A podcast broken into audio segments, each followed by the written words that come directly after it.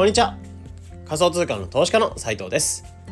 このチャンネルでは、聞くだけでわかる仮想通貨ってのコンセプトに、普段仮想通貨の投資と発信をする中で得られたノウハウだったりとか気づき、そういったものを耳で学べる、いけるチャンネルになってます。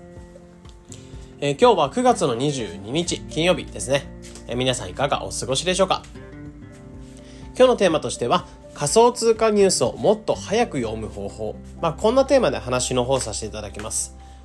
まあ、今日は情報収集面を、情報収集、仮想通貨の情報収集をしていく際に、えー、まあ、意識することみたいな、意識するコツみたいなところを一つ話話ができればなというふうに思いますかね。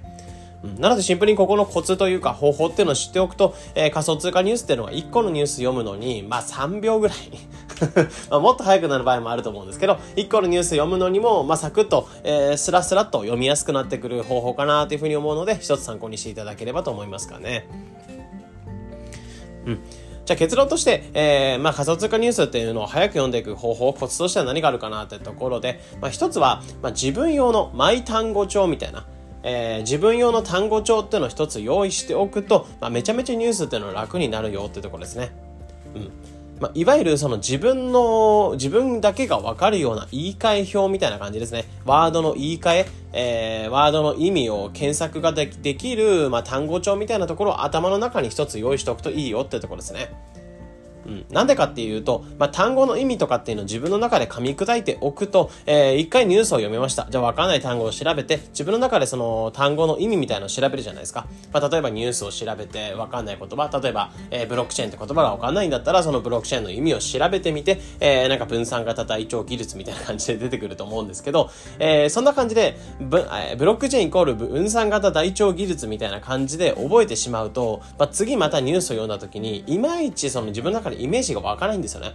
なのでそこで、えー、ブロックチェーンってものの意味を調べて、分散型台帳技術っていうふうに調べたとして、えー、これじゃあ実際の解釈としてどんなふうに意識しておけば、イメージしておけばいいのかなみたいな。自分の中でそのイメージ表みたいなものを持っておくんですよね。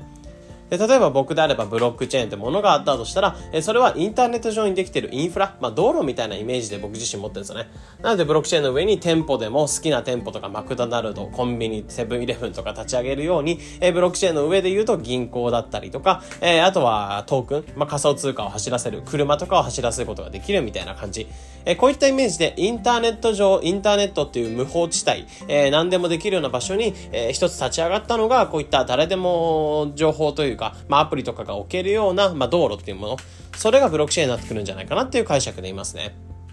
うん。まあ、こんな感じで、えー、自分の中でわかんない用語っていうのが出たら、それを調べて一回噛み砕いておく。で、その噛み砕いた言葉、イメージっていうのを自分の頭のマイ単語帳の中に入れておく。まあ、こうすることでめちゃめちゃニュースっていうのが早くなるんじゃ、読むのが早くなるんじゃないかなと思うんですよね。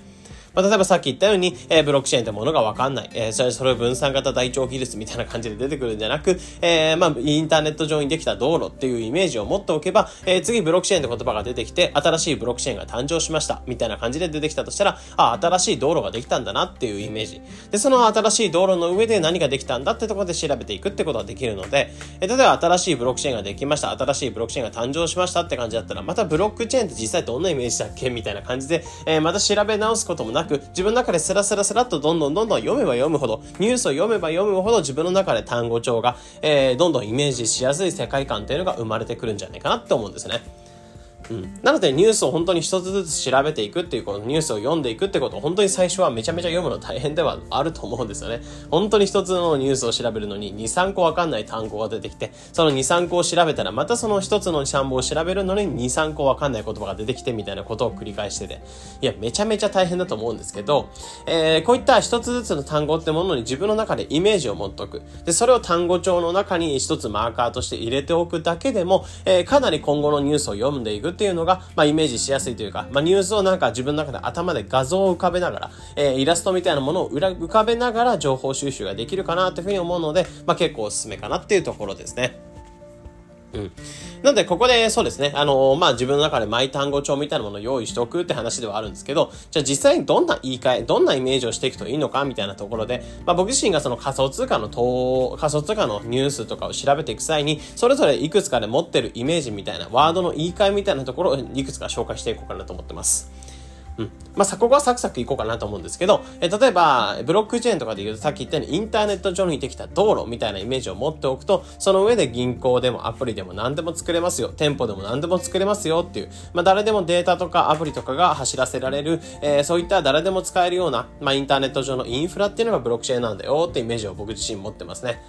うん。で、その上で出来上がってる、例えば DeFi とか NFT とかって出てくるじゃないですか。まあ DeFi ってこれ結構イメージとして、なんだろう分散型金融みたいなことで言われたりするんですけど、僕自身は、えー、そのブロックチェーンの上で走ってる仮想通貨、えー、いわゆるコインの預け入れ所、仮想通貨の銀行っていう風にイメージとして持ってますね。なので、えー、ブロックチェーンっていう道の上、店舗の、道の上に銀行、 DeFi みたいな店舗を立ち上げる人がいて、そこに、えー、入店をしていくと、まあ、無人店舗で自分が入店をしていくと仮想通貨預け入れができるみたいな、えー、そういった技術になってくるが DeFi じゃないかなっていうふうに思ってますね。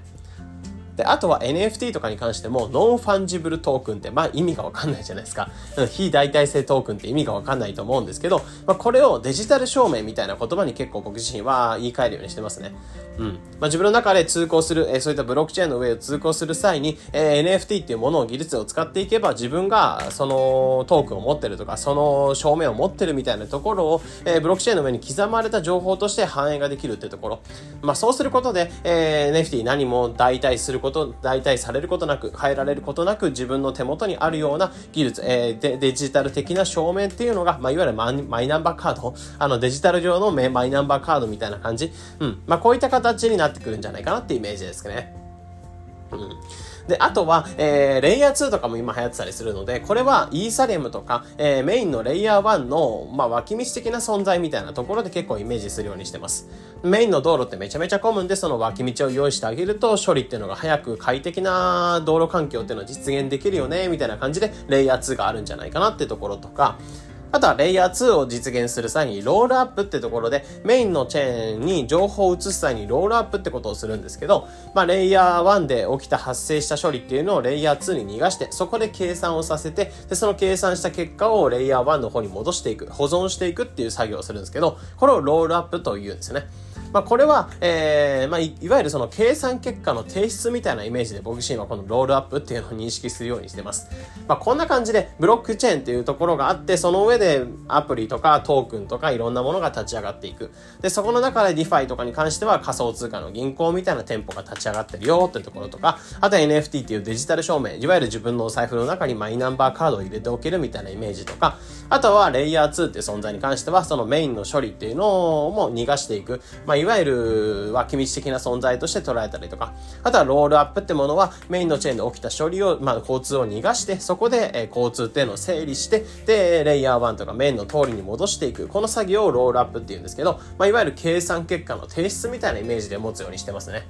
まあ、こんな感じでいろんなワードっていうのが出てくる中で自分で中に自分なり僕、ああくまで僕自身のこの解釈ではあったんですけど、えー、こんな感じで自分の中で分かりやすい、えー、噛み砕きながら、噛み砕きながら新しいワードが出てきたら、その今まですでにあったイメージってものに、えー、どういう風に溶け込んでいくかな、どういう風に付け加えるかな、みたいな感じで、どんどんどんどんニュースを読めば読むほど、なんやろ仮想通貨の世界観、Web3 の世界観っていうのが、まあ、自分の中でイラストとして出てきてくる。まあ、新しい技術ができたら、この世界の中でのどういった要素になるのか、みたいななことを考えていく、まあ、一つ参考になるかなというふうに思うので、まあ、ぜひその自分の中では言い換えのそのワード表みたいな、自分のマイ単語帳みたいなところを作っておくと仮想通貨ニュースっていうのが早く読めますよ、みたいなところで今回は話をさせていただきました。うん。なので仮想通貨ニュース本当に読むの大変だと思いますし、最初は本当に骨が、骨が折れる作業だと思うんですけど、えー、最初は本当に大変だと思うんですけど、こんな感じで、えー、コツコツと、まあ、調べながら、まあ、仮想通貨ニュースっていうのを本当に、えー、半年、3, 3ヶ月、半年後とかには、スラスラ読めるような状態っていうのを作れるかなと思うので、ぜひ試してみてください。えー、このような形でこのチャンネルでは仮想通貨の投資と発信についてできるだけわかりやすくお伝えしています。日々の情報収集やトレードにお役立てください。ということで本日の配信これで以上になります。それでは良い一日を